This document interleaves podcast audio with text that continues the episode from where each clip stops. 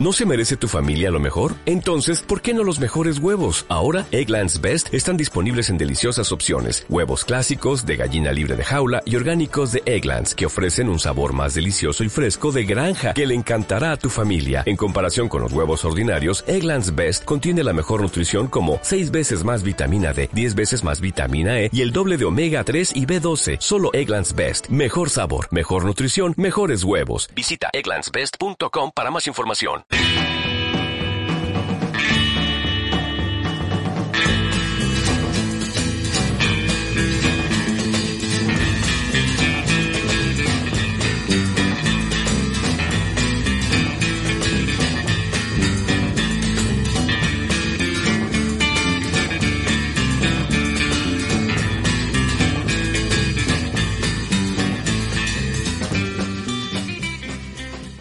Hola amigos de nuestro podcast Super Ligeros. Eh, gracias por, escucharnos. Hoy vamos a dar un vistazo a los resultados de los principales operadores eh, de un mercado que seguimos, eh, que es Colombia, un mercado interesante donde juegan los principales jugadores de, América Latina, Claro y, Telefónica, y con 50 millones de, de habitantes. Les he pedido a Víctor, Jorge Leal y Jorge Devia eh, que nos acompañen para, contarnos sus impresiones sobre, sobre este mercado. Hola, ¿cómo estáis? Joaquín, buenos días. Buenos días, Joaquín. ¿Cómo estás? ¿Qué hay? Bien, ¿y vosotros? Bien, aquí. Confinados en día, día 14 de confinamiento para mí. ok, bueno, pues sobreviviremos, ¿no? Y nosotros seguimos haciendo eh, el podcast, ¿no? A pesar, a pesar de todo. Eh, si os parece, eh, y como decíamos, a pesar de todo, eh, vamos con las preguntas que hemos preparado. Vale, adelante. Ok, perfecto. Bueno, la primera es sobre el mercado móvil, que es el mercado más pujante en, Colombia y en particular pues para la banda ancha móvil. Colombia es un, es un mercado muy, muy estacional, con mucha actividad, pero que la actividad se concentra en el, en el cuarto Q, que coincide con la campaña de Navidad. Eh, sabemos que, claro, dio 527.000 altas netas en, ese trimestre y Tigo dio 506.000. Movistar, sin embargo, que es el tercer jugador importante, dio 20.000, eh, culminando un año de claro declive, eh, porque si comparamos con el último trimestre del año anterior, del 18, pues Movistar había dado 426.000 altas netas.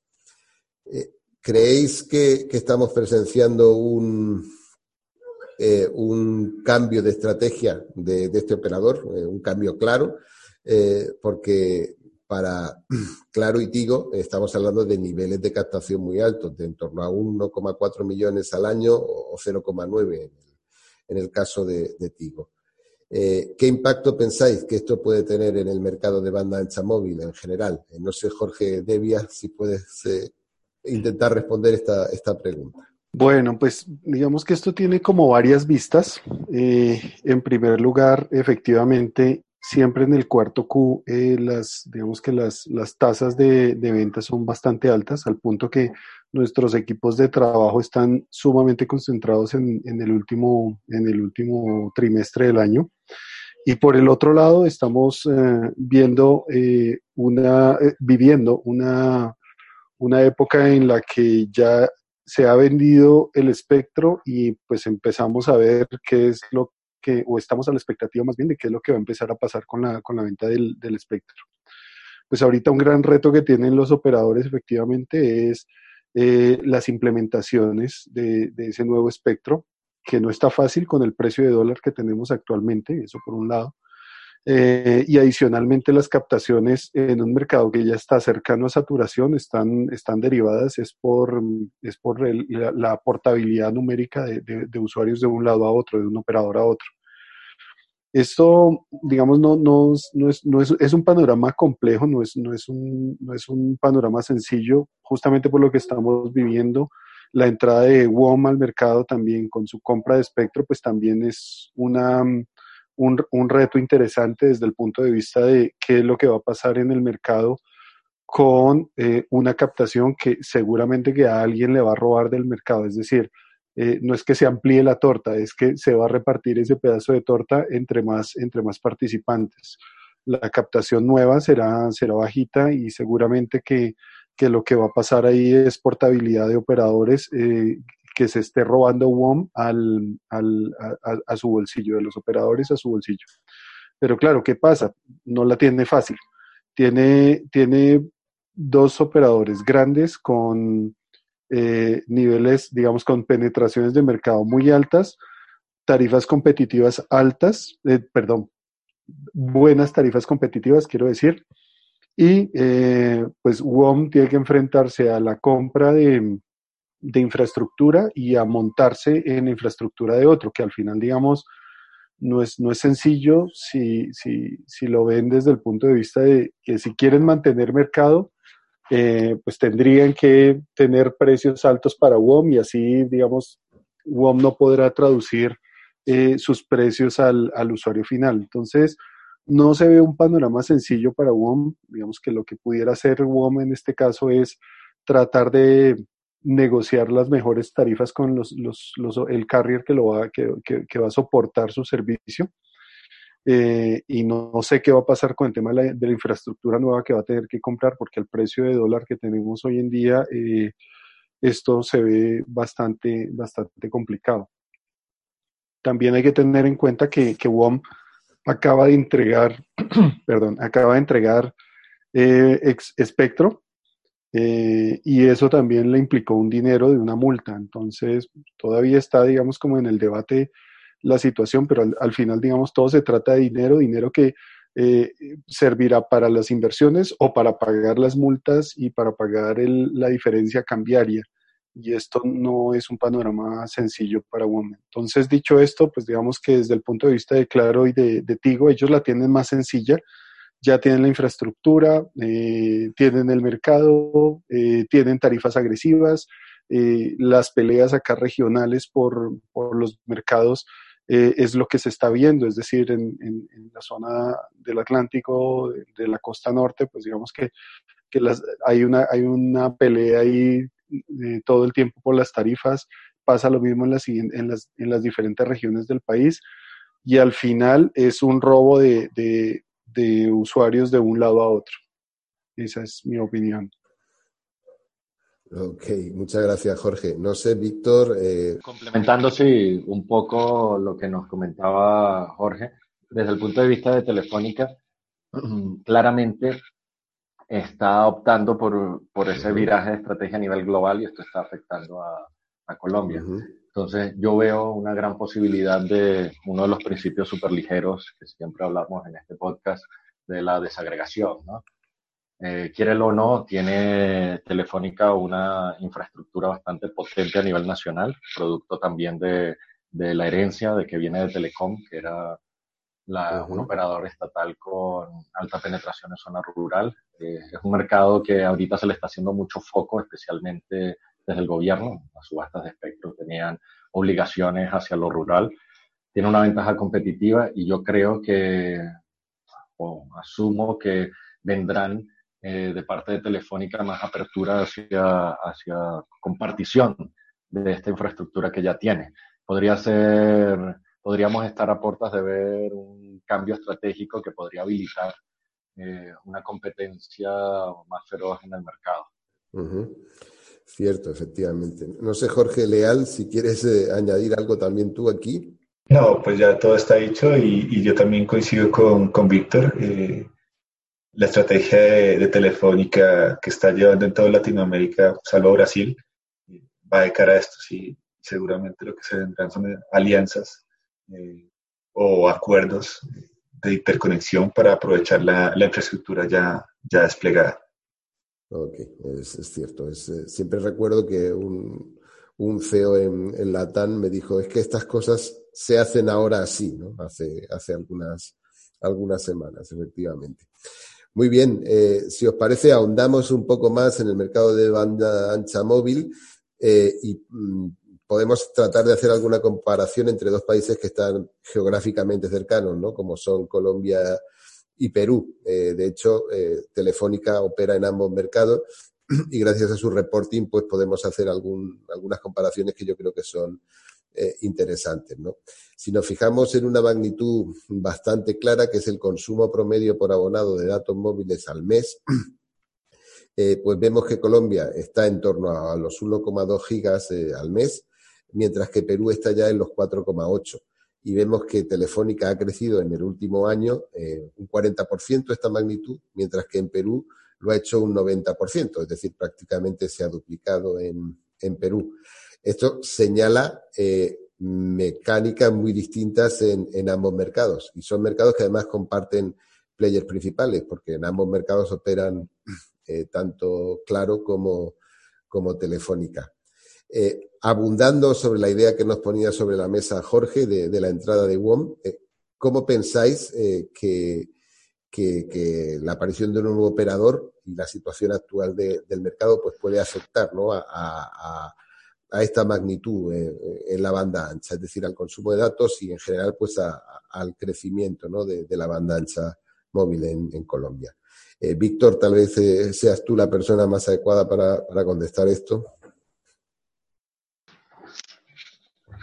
Sí, Joaquín, pues lo que hemos visto de WOM, lo poco que conocemos de WOM, bueno, de, de, de su estrategia en otros países, es una estrategia súper agresiva en consumo de datos, ¿no? Uh -huh. Muchos gigas a, a, bajo costo, ¿no?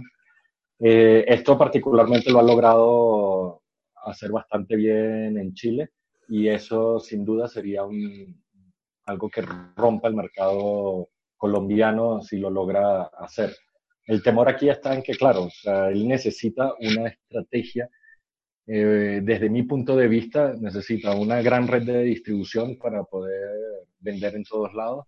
Necesita rápidamente tener infraestructura porque con acuerdos de, de ser, con acuerdos de compartición va a ser bastante complicado competir. Eh, y, y, además eh, lo necesita hacer muy rápido porque, porque si no, tiene el riesgo de convertirse en un operador móvil virtual más de los que ya hay en el mercado colombiano, que han encontrado un nicho y uh -huh. se han quedado allí con ese nicho, ¿no? O sea, no han logrado salir de allí.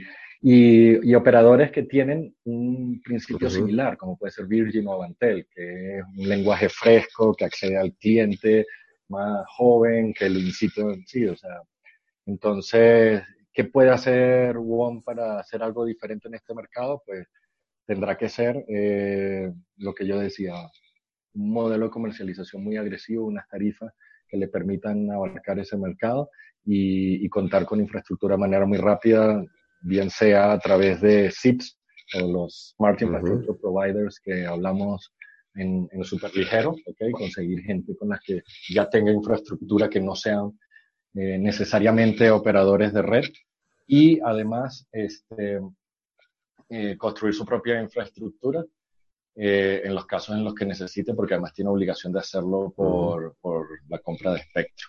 Y luego un tema que, que, que, es muy actual de estos días, y es que el teletrabajo, el confinamiento y todo el que nos ha visto obligado a este COVID-19, eh, sin duda va a disparar el, el, consumo de ancho de banda por persona. Eh, ¿Eso será estacional o será una cosa que permanezca? Okay. Eh, yo creo que está en la mitad. O sea, yo creo que sí empujará hacia arriba esto, que no estará a los niveles, que cuando volvamos a la normalidad decaerá nuevamente, pero yo creo que de alguna manera sí va a empujar un poco el mercado hacia arriba. Ok, no, no sé, eh, Jorge Leal, si, si, quieres añadir algo sobre estas ideas tan interesantes que, que nos ha puesto Víctor sobre, sobre la mesa. Sí, eh, pues de cara a esto también eh, algo, algo que, que, tengo una opinión, y es que seguramente se vienen, igual que lo decía ahorita, acuerdos entre los operadores y se van a encontrar necesidades interesantes, eh, como por ejemplo algunos operadores que quieren aprovechar su, su infraestructura ya desplegada, como es el caso de ETV, eh, en donde el nuevo presidente Sergio González ha sido claro y ha dicho que quiere eh, aprovechar y, y, dejar que otros aprovechen su red desplegada, obviamente para monetizarla de una manera más eficiente. Y, y seguramente veremos eso, alianzas y, también de cara a los principios de Telco Superligero, eh, operadores como WOM subiéndose en redes ya, ya establecidas. Exacto, muy bien. Eh, ¿Y tú, Jorge Devia, eh, querrías añadir algo? No hay mucho que añadir, o sea, comparto la, opinión de lo, de lo, que Víctor y, Jorge han dicho. Eh, realmente la jugada es un poco de, de los operadores que no tienen tanta participación del mercado para tratar de, tratar de, de vender su infraestructura y sobre eso montar operadores que pudieran ser interesantes como WOM, pero, pero desde el punto de vista de Claro y Tigo, ellos, digamos, creo que la tienen, creo que tienen un, panorama más tranquilo justamente por, el, por la situación que estamos viviendo y no creo que estén muy dispuestos a, a compartir infraestructura, o al menos claro, no creo que esté en este momento dispuesto a compartir infraestructura porque su estrategia ha sido construir esa barrera de entrada para, para, para mantener, digamos, la participación de mercado y ampliarla tal cual como lo viene siendo, eh, eh, estrategia que le ha funcionado bastante bien, así que no creo que, que al menos ellos se muevan y la estrategia será con, con aquellos que tienen menor participación de mercado, en mi opinión. Sí, tiene todo el sentido, efectivamente, Jorge. Y si os parece, cambiamos ahora también eh, al mercado fijo, donde, bueno, uno de los actores eh, más o menos relevante, pues es ETB, que mencionaba eh, Jorge Leal hace, hace un instante, ¿no? En Colombia hay algunas menos de 650.000 hogares conectados FTTH, fundamentalmente en Bogotá, con ETB, como mencionábamos, y en los alrededores de Cali con, con Telefónica, con Movistar. Eh, hay 4,3 eh, millones de accesos HFC eh, desplegados por Claro y por Tigo. Es decir, hay todavía muchísimo cable y poco FTTH. Claro, sobre su red HFC está conectando 150.000 hogares en 2019 en algunas ciudades del país y Tigo eh, conectó unos 35.000. Eh, en Europa y en otros mercados, pues volviendo por ejemplo al caso de, Perú, eh, estamos viendo situaciones y números muy, muy diferentes. ¿no? Pues estamos hablando de, de casi 400.000 hogares conectados en, en, Perú de fibra y prácticamente un millón y medio en, en, España en el último, en el último año. ¿Por qué creéis que esto está pasando? Eh, ¿Prevéis algún cambio en el mercado ¿no? que pueda hacer que esta situación eh, cambie? Pues en la línea que tú mencionabas, eh, Jorge, Jorge Leal. No sé si puedes añadir algo en este sentido. Bueno, el mercado en Colombia del Internet fijo pues, ha estado bastante, bastante quieto durante los últimos años.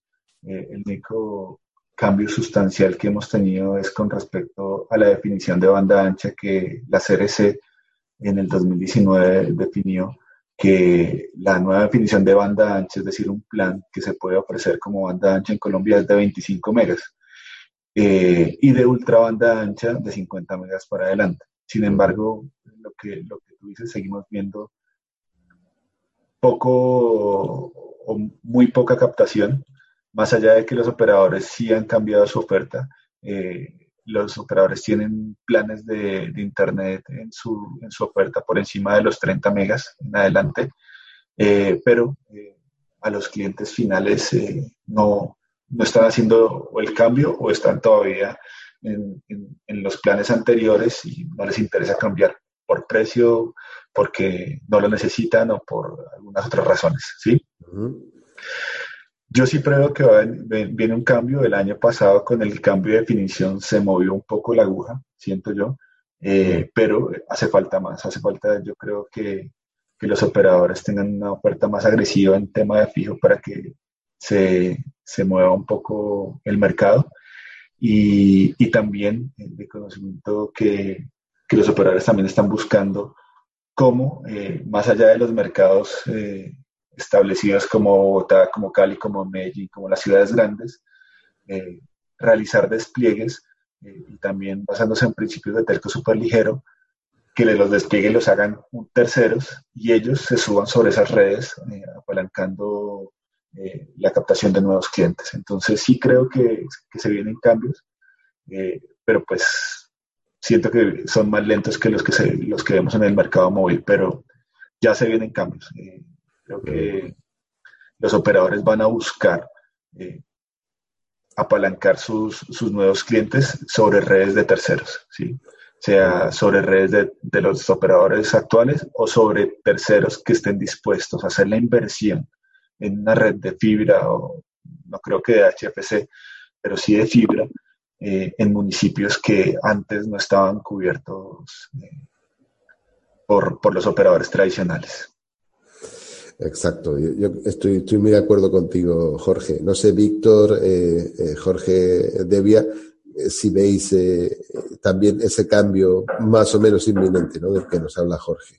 Yo, yo me atrevería a decir, digamos, a tener un, un, poco una posición un poco más conservadora en el sentido de, de, yo no lo veo tan inminente, es decir, si bien la, saben, la, la, la, lógica nos llevaría a pensar que esa debería ser el, camino, que efectivamente yo lo creo, eh, pero creo que la dinámica de mercado se está moviendo diferente. Eh, en, en, hogares, por ejemplo, quienes están consumiendo, quienes están consumiendo 10, 20, 30 megas, eh, pues digamos para un hogar eh, que tiene tres o cuatro dispositivos, cinco dispositivos y que se están conectando al tiempo para ver diferentes contenidos, eso puede ser más o menos un, digamos que un, que un, un ancho de banda aceptable. Es decir, eh, eh, no veo, no veo que, se, que, que, el hogar colombiano necesite más ancho de banda, aunque yo sé que las tendencias en el mundo van, van digamos, hacia, hacia anchos de banda más altos y adicionalmente asimetría entre, entre subida y descarga. Eh, yo creo que quien está apalancando el, el, el, mercado de banda ancha es, al menos de, de, de nuestra experiencia, es la empresa. Tanto PyME como las grandes corporaciones son quienes están apalancando este, estos despliegues. Fíjense que, que, acá, digamos, el tema también es, es la disposición a pagar, ¿vale? Y, y pues, digamos, si estamos hablando de que, de, de que se pagan 30, 30 dólares o algo así por un acceso a banda ancha en hogar, eh, no creo que haya mucha más disposición a pagar eh, por, por, de, por, tener más ancho de banda, no se necesita y, adicionalmente, pues digamos que, que, que, la oferta de servicios está más o menos estándar salvo algunas excepciones. Pero, pero creo que quien, quien pudiera mover ahorita el mercado sería, sería la empresa en este momento, no, no, no, no, y por eso mismo, digamos, la dinámica no creo que sea tan optimista, creo que es, de, debería ser un poco más lenta, en mi opinión. Eh, ok, Jorge, eh, muy interesante, aunque probablemente no esté de acuerdo con todas las ideas que, que has puesto sobre la mesa. No sé si Jorge Leal, ¿quieres eh, añadir algo al, al respecto? Sí, pues yo entiendo un poco la postura de Jorge. Hemos visto que, que aquí el mercado históricamente ha estado bastante quieto y, y como tal el, el, mercado masivo no está demandando velocidades muy altas, pero creo que es por el tema de, de cuáles son las necesidades que están, que están teniendo. ¿sí? Quizás no somos un mercado tan parecido al europeo, pero creo que, que sí, que, en algún momento, quizás de este año o el siguiente, esto va a cambiar. Eh, van a querer aprovechar y monetizar los despliegues, eh, tanto de fibra como HFC. Yo tampoco, digamos, creo que Claro, con, su tecnología ya desplegada, quiera hacer un viraje a, fibra. No, no, no, siento, no creo que, que lo, lo vayan a hacer. Tienen mucho, mucho HFC desplegado por toda la, por todas las ciudades donde tienen presencia. Entonces no creo que vaya a haber un cambio, por ejemplo, a, a FTTH, pero los otros operadores que sí tendrían un rezago, por decirlo de alguna manera, en despliegues, sí van a apostar por la fibra. ¿sí? Y van a apostar también por, por hacer acuerdos para poder eh, cambiar el, la participación en el mercado de fijo. Ok, ok, ok. ¿Y tú, Víctor, tienes algo que añadir? Pues yo simplemente, yo sí estoy de acuerdo con Jorge Devia cuando dice que de momento no se ven escenarios eh, esperanzadores. Yo sí creo que tiene que haber alguien que cambie el juego. ¿okay? Y no sé quién será, o algo que cambie el juego. Así como estábamos hablando antes en el móvil de si WOM podía disparar el consumo de gigas y romper un poco el mercado, creo que en el fijo hace falta algo parecido para dar ese viraje, ¿no? Y que una vez que se haga, va a ser exponencial. Eh, y yo lo que he visto eh, en charlas que he tenido con diferentes CEOs de operadores grandes tradicionales por la TAM, es que la tendencia de ellos es ir más hacia ser proveedores de infraestructura. O sea, ellos quieren monetizar esas infraestructuras y quizás, eh, no lo sé si será así, pero lo que podría pasar era que, será que eh, estos grandes operadores con las redes ya desplegadas que no logran monetizar o captar clientes de, de, alto valor en fibra, pues lleguen nuevos actores, nuevos digital service providers que a lo mejor podrían llegar a romper este, este mercado. Entonces, no sé, sería como una alternativa, porque si seguimos como vamos, el mercado va a seguir comportándose con un comportamiento a la alza, pero bastante lento. Eso es lo que yo veo. Ok, creo que, ha sido súper súper interesante. ¿no? Hemos eh, revisado eh, los dos mercados principales de Colombia, la banda ancha móvil y la, y la fija, y, para ambos, eh, de manera más o menos entusiasta, vemos cambios en algún tiempo, no sabemos cómo, cómo de cercano. ¿no? En el caso del móvil, pues con lo de WOM parece un hecho. En el caso de la banda ancha fija, tenemos todavía que identificar ese, esa disrupción, ¿no? Eh, yo creo que ha sido muy, muy, muy interesante y os agradezco mucho eh, vuestro, vuestro tiempo y haber querido compartir con nosotros este, estas reflexiones. Así que eh, muchas gracias y bueno, pues saludos. Hasta luego. Gracias, Joaquín. Y Joaquín, gracias por el espacio. Hasta luego.